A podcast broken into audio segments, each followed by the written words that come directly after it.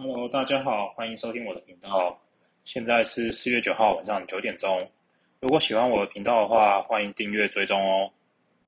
最近疫情又在燃烧，燃烧到影响到了股市或是一些投资市场。虽然我本人认为这个跟疫情的关系应该不大啦，已经都二零二二了，都过了这么久，影响的程度应该也是变小了。那换一种说法，最近我们公司啊，每次进去的时候，几乎一个礼拜就要那个筛一次快筛。那我们公司是在林口那边，那每次每个人都要快筛，就觉得哎，这个快筛的效果，其实我个人认为是没有特别有用了。就像我这礼拜在这个电厂啊，因为我是从基隆来的。他们把基隆跟大潭那边的人划为危险区，就叫我们要快筛。一开始我们快筛也是把那个鼻子清干净嘛，然后把那个棉花棒捅到你鼻子，然后转啊转，转啊转。一开始觉得很可怕嘛，毕竟你自己自己捅鼻子，没有人没事会自己捅鼻子嘛。你用棉花棒挖耳朵挖一挖干，好爽，越挖越爽就流血。啊，如果你鼻子捅一捅流鼻血，那个就 不是很舒服。所以一开始我们都照说明书这样捅嘛，然后滴进去搅一搅，然后滴一滴，可能十五分钟，哎，一条线，那我放心没事。然后后来你又多塞几次，几乎每三天左右吧，它就发快塞，好像是我们现在这快塞都是那种一个护身符啦，就是你你赶快塞，赶快塞，赶快塞，塞到塞到中奖为止。虽然我们是都没有中奖，可是我对这个。嗯，这个快筛的效果我是十分怀疑啊，毕竟我们也不是专业人员。一开始你可能会完全照说明书筛，那之后你会了之后，可能就有一点呃疲劳吧。是你觉得，反正我就是上班下班上班下班这种固定路线，基本上要得病的几率也不大啦。那再加上最近这个之前一段时间 得病的话，你要被隔离。呀，也不是每个人都能够承担这个隔离的一大段时间啊，所以有时候我我朋友的朋友，可能他去什么地方啊，实名制都不会少啊，然后也不会特别去配合这个防疫啊，啊，虽然可能会有一点危险，但毕竟在这个情况之下，你这个如果你得病了。虽然你可能没反应，但殊不知你可能得病。那如果你得病一系列的后置处理，那对个人来说是很麻烦的。啊，虽然我相信政府会这么做，一定有他的考量，但我们会这么做也会有我们的考量。所以，我是觉得这个快筛其实有点在像求个护身符保平安这样。那比较麻烦是，因为我现在是出差嘛，那我们总公司那边几乎啊。每个礼拜都要快筛，上礼拜一快筛，然后大家可能都要排队排队上班先筛，然后筛完后 OK 你才进去。啊，上礼拜大家都 OK 嘛？清明年假的时候刚好爆疫情，比较多的中老年人他们就比较担心，像我爸妈他们也蛮担心的。像他们在基隆，基隆说之前有个类普筛啊，不对，想要证明叫做。诶，全民爱心防疫普筛，诶，哎，干我查查，全民爱心防疫筛检我是不知道他要爱心的爱心的什么东东啊。不过我们家两个两父母啊，一个爸爸一个妈妈，他们在基隆这里都会有配一些快筛试剂，然后你们拿身份证啊或健保卡就去可以领快筛试剂。啊，我们那边算是相对比较偏僻。啊，想说没什么人嘛，那因为因为你出差，你健保卡、身份证已经带在身上，所以我就拍照给他们。结果他们要去领的时候，哎，马上一瞬间，就尤其那种乡下地方，什么没有，老人最多啊，老人最多会做什么？那种发免费东西了，他们一定抢第一。什么发免费的口罩啊，免费的肥皂啊，啊，甚至你一个下午号那只送你一罐查理王，他们也会去。啊，这不是要说老人不好，就是多参与活动也是好嘛。我父母也算是六十六十岁左右，也算是老人，所以没有没有贬低老人的意思，就是一个习性嘛，老人这个群族群的习性。那他们去领嘛，结果哎，一瞬间发完了，啊，可能我们这边偏乡比较少，所以用不到。啊，他们就很紧张啊，就没有快筛机怎么办？那那我就跟他们说，哎，这快筛机其实你插了也不准啊，因为基本上他们也都上班下班。那如果真的有中奖了，可能一定是身边人先报嘛。啊，身边人有快筛到有中奖，你们再防担心一点就好了。平常就戴好口罩走在路上，毕竟年纪比较大，比较危险。那我是跟他们这样讲的啊，只是他们还是很喜欢筛，我也不知道。可能他们比较有爱心吧。那好，回回到那里，你通常我们这样快筛啊，快筛试剂外面 seven 好像有卖吧，一个两百、一百五、三百。那有些还一次卖你五个、五个五组，不知道是什么意思，就是你周一到周五天天塞嘛，但也要一千两千。说实话，这也不是个便宜的数目啊。可是我们的。公司却愿意花这么多钱去买一大堆快筛试剂，然后也不愿意去把这些钱拿来给我们，哎，增进增进一些员工福利。那样像什么，我们我我梦到的，这也是我梦到的。啊，我们公司啊，公安处可以紧急采买大概很多快筛吧，他们是不知道用什么方法，反正就紧急采买很多快筛。然后结果听说啦，有些员工三年一次的健康检查说没有预算，啊，这没有预算，我不知道这个预算是是什么什么东东，啊，只是在国营版上有看到一些那个，然后还有一些人在怎么讲，就是就你再怎么塞啊，终究得了就得了，嗯，就一直这样亡羊补牢。说实话。对我们生活其实也蛮大负担的。我相信我下我们下下礼拜一又要再快塞一次，那可能下下礼拜又要就一直塞一直塞，那直到有人中奖为止吧。我毕竟到后面你你快塞就没有一开始那么谨慎嘛，一定啊就是会疲乏嘛。你塞一塞最后就捅个鼻子，呃滴滴勾一勾，甚至可能毕竟也不是专业的嘛，所以你这样勾一勾也可能不准啊。啊，你就这样一次快塞一次快塞，然后一直回报一直回报，处理一堆文书作业，就感觉有点哎，公家机关的习惯吧，也很难说。好，那这个就疫疫情的议题就讲到这，就希望哎这一次守得住就守得住啊，守不住也是很正常啊，毕竟这个。感染能力那么强，我们也不是疫苗专家嘛，做能做的就是勤洗手，保护自己。那也希望顺利吧。那再来，刚刚在那个赖上有看到新闻，就是新闻一大段，说说这个台北台北生活，大家都知道，在台北生活那个水平比较高嘛，可能一个蛋饼要。三十块啊，原味蛋饼三十块，尾鱼蛋饼三十五，那汉堡随便都四五十块。大概你吃一个汉堡加一杯奶茶，可以跟在基隆吃个便宜七十块排骨便当一样的。啊不，有一点让我另外是，在花莲这边啊，我们那个饭店的早餐是买早餐店嘛，那我们早餐店扣打是每个人一天一百块，你可能可以点一个汉堡加蛋饼，大概。平常嘛，大家都没来花莲。那那我在台北啊，在基隆工作的时候，就想说，哎，花莲这种地方应该物价比较亲民吧？结果一一看不看还好，一看就吓一跳。哇，干！这里这里，你知道这里一个蛋饼要多少钱？原味蛋饼哦，这里一个原味蛋饼要三十块。三十块在基隆市你可以吃，诶，尾鱼蛋饼加玉米。哎哎，可能那应该是我国中的时候。现在现在很难说啦。那总之就是，总之就是这里一个圆圆蛋饼三十块，一个火腿蛋饼四十块，尾鱼蛋饼四十块，牛肉汉堡六十块，加蛋七十块。啊，更更让人压抑，这里铁板面跟我在台北吃那种套餐铁板面哦，套餐铁板面可能八十五块嘛，有肉有热狗有蛋，然后一些少到可怜的小黄瓜渣渣跟一杯中冰奶之类的。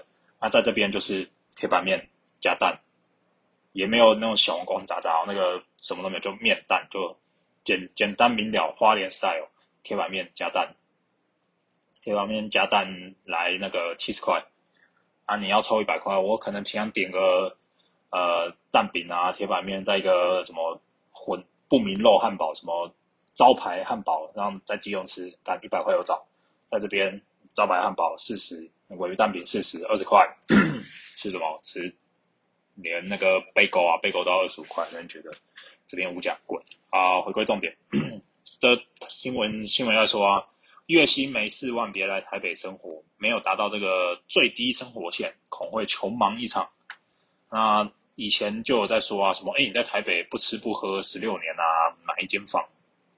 那想不到现在连生活都变成这种，怎么讲，很很难说啊。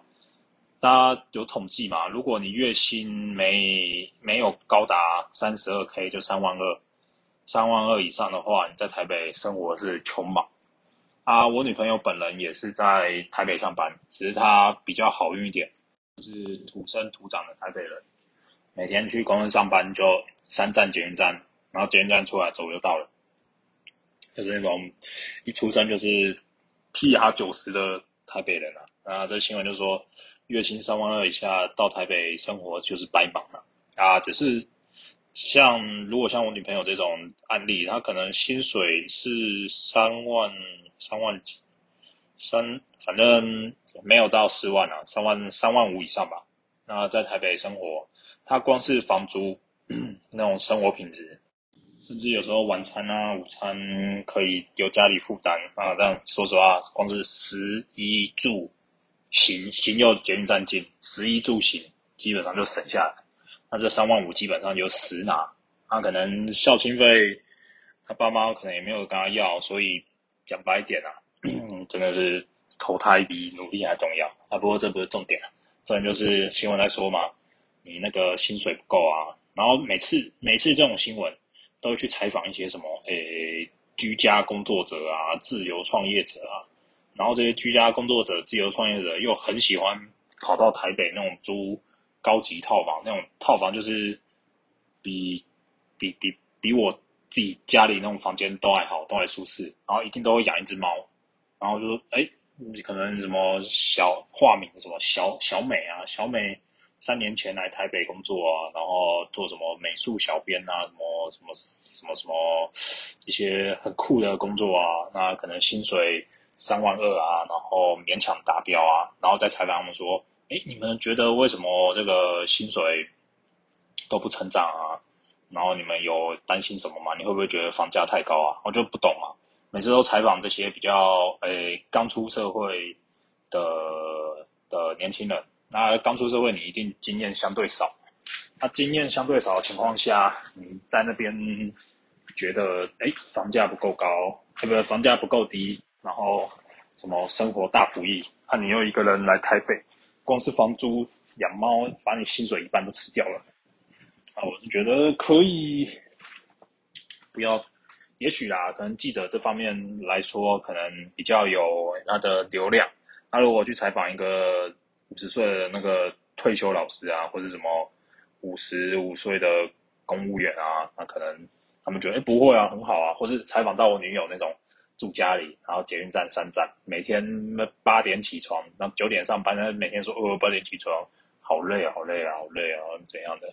哎，我没有说我女朋友坏话，反正，但他也不知道我在录 podcast 啊。重点就是，我觉得新闻这一方面来说，可能是不太不太准。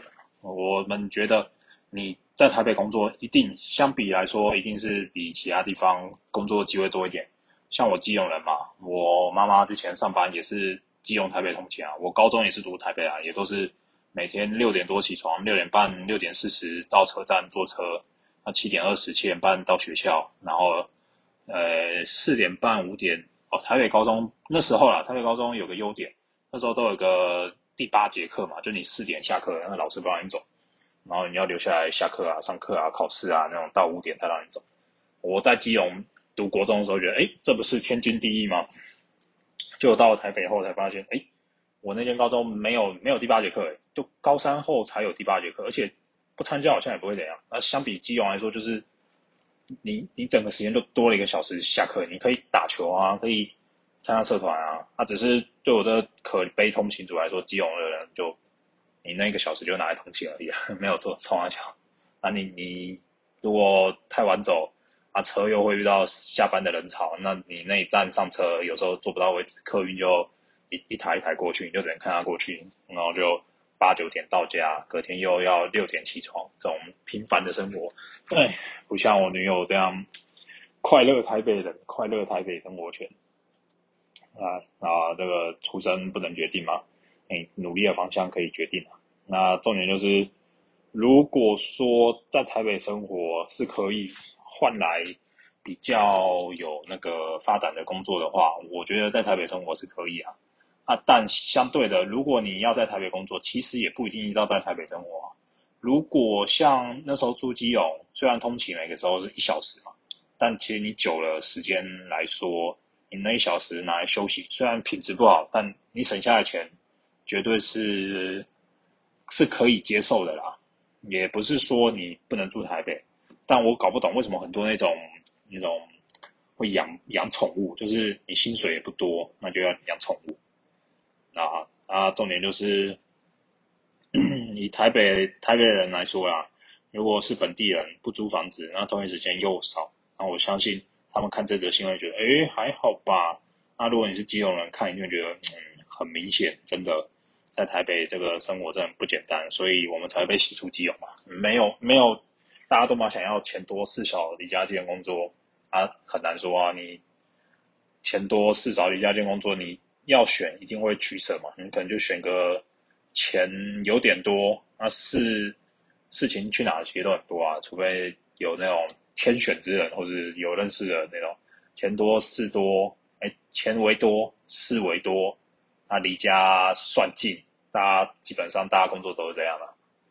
那很多人都会想说啊，那如果考了公务员呢，然后你就基本上钱钱印相对而言那些是稳定嘛，钱普通，啊事情事情就是公家机关就是八个小时卖给公司嘛。那钱多，钱普通，事普通，那重点是什么？离家近，公家机关就一个离家近。那但你不知道的是，现在公安机关钱钱真的少的可怜，跟那些科技大厂啊，那种年薪两百万，两百万是什么什么概念？就是你在公安机关边干干到五十五、六十五岁，你才会有年薪可能到两百万，而且还要含一些加班费啊，甚至奖金那些，年薪两百万，人家一。个奖金下来就一百万两百万，我们根本哎难说啊。不过毕竟人家也是付出努力才有这么高的钱啊，钱钱普通，那事情现在公安机关补人哦很难补。你今年有个人考进来，要做一做，哎不做了，辞职了，你就多一个缺啊。你这个缺要什么时候可以补？他今年进来啊，年底走啊，年底走对不对？已经招考完了，你这个时候可能已经不能开缺了。你可能又要再等一年，然后再等一年开缺，你去申请开缺，然后可能要等运气好，那马上补；运气不好，再等一年，考完试，那再等分发，你可能这样一来一往，两三年就过去了。你已经从，呃一两年菜鸟变四五年的学长了，然后你到现在都没有学弟，就变很资深的学弟。那过一段时间，你学弟又来，那你要带他，那如果运气不好，他又走了，那你是不是敢永远当学弟？啊，除了走辞职以外，还会调动嘛？你公家机关大家都已经想要安稳嘛？像我在这种，妈的，动不动一个月、两个月都出差，那你这个月在桃园，那下个月就花莲，那再下个月要去哪？又回桃园，那再下下个月呢？回回那个林口上班，然后再过休息三个月，哎，再叫你去基隆出差，他再叫你去嘉义出差，要干每天都要帮出差，啊，你出差费一天也才多那几百几百块，然后一个月多。一万块左右吧，然后又要加班，然后又远又累，他妈哎啊，反正工作没有轻松的啦。大家都以为在公安机关很轻松，没有没有没有，就像大家都以为，大家都以为那个在台北生活很很困难啊，对，可是去采访的那些人本来就有困难，他们那个工作在台北生活困难，在哪里生活都困难，重点是什么？薪水不够高，你去哪生活都很困难。不是在台北问题，记者每次都要用这种，像什么不吃不喝十六年买房，有人买房是直接拿全额全额钱交出来，没有啊？你一千万房子，你贷款下来一个月两万三万下来，一个家庭负担不了啊？一定负担得了吗？啊，这个新闻就有参考价值啊，只是要看的也是要看的啊。每次新闻下面一定会留言，一定会说，哎，这个都是塔利班的那个啊，怎样怎样的。我觉得我们台湾人就是很喜欢什么都怪到政府身上，就什么要给政府管。哎，为什么今天确诊数四百人，那干政府都没来防疫？啊，为什么防疫的时候只有找桃园跟高雄人来？然后现在双北不是很严重，为什么没有那个？为什么？为什么？为什么的？哎，我这边不是要帮政府哈，我我对这个防疫政策我其实早就很很厌倦的了。光是那个实名制，我不知道是不是啊？是不是只有我这样？或是或是我梦到了？有时候你扫完实名制，然后过一段时间就会传什么？哎，你怎么都没加我赖？我这里有什么标股资讯？你要不要赶快加我赖？那我们这样才能什么一起入群啊？怎样的？你就就会收到一堆什么诈骗集团，然后什么投资股票，然后最烦就花旗，花旗又打电话过来说：“哎，我们这边您好，这里是花旗银行，我们这边有个呃两趴三趴的优惠信贷。”然后一开始我都挂掉，然后直接封锁嘛。然后到后面一直打，我就直接跟他说：“你有跟我公司一样一点三一，那时候还一点三一嘛。”跟我一样一点三亿的时候再打过来，不然你们就不要再打给我，骂花旗骂国泰世华，真的是哦，我有需要就会找你们，你们一直在吵我，你们越想越气，然后每次都不讲，每次都在那边先，哎，你好，我们这边是花旗银行，方便耽误你一点时间吗？我跟你讲，我接电话没有回你，我接到那个你就已经耽误到我一点时间了，还在那边方便到有一点时间，哦，好，那重点就是我们。要勤洗手，保护疫情，那不要被记者的那个片面的采访给吓到。在台北生活一定是比较不容易啊，但你在花莲这边生活也蛮不容易的。你他妈吃一个原味蛋饼三十块，吃里面包什么蛋饼没了，就原味蛋饼三十块，干脆以后生活不易来花莲卖早餐，干搞不好在台北比在台北那边自由工作者什么我什么编辑小编一个月两万八赚都还多。人家这边养猫还可以养很多猫，到处都是猫，都是狗。一户家没有一只猫一只狗，好像就是那个你在基隆在台北没有一台车一样，更活不下去。到处都是猫，到处都是狗。啊，好，那现在也九点半差不多了。哎呀，最近真的上班的时候啊很累，就你这个每天八点上班嘛。那八点上班，可能开始做做做做做，然后四点半下班啊。如果你又加班，又要到晚上九点，回来也基本上九点多洗个澡，九点三十四十，你也不想做。有时候甚至连电脑不想开机，就划手机讲个电话就睡觉，然后日复一日。然后到礼拜六、礼拜天，哎，早上起来吃完早餐就看看风景、看猫咪，很闲啊，没什么这种生活，不知道还要持续多久。希望有机会可以调走，当那些 让那些学长变资深学弟啊！先这样吧，现在九点半，那录录趴开始杀杀时间好啊！那先这样，这也算是我的第第八集吗？还第七集啊？希望之后有时间再继续录音来。聊聊天，讲讲话。那如果喜欢我的节目的话，可以留言给我。虽然我知道啦，我有时候我自己录完，然后自己听，也觉得干我到底讲他小鱼，前面重点都一直在那边啊啊啊啊，没有讲到。不过就是慢慢慢慢来啊，慢慢慢慢进步啊。希望有一天大家听到我的节目后，可以获得一些启发。那也希望可以像。古埃啊、艾大啊或 Mula 那些资深的 Podcaster，嗯，效仿他们，他们节目每次听都觉得，看原来还有这种这种想法，就是你听完会豁然开朗，就觉得，哎，啊，这件事原来还有这层含义啊！啊，也希望可以像他们一样这么厉害了，那就慢慢来，慢慢进步。那那祝大家身体健康，万事如意。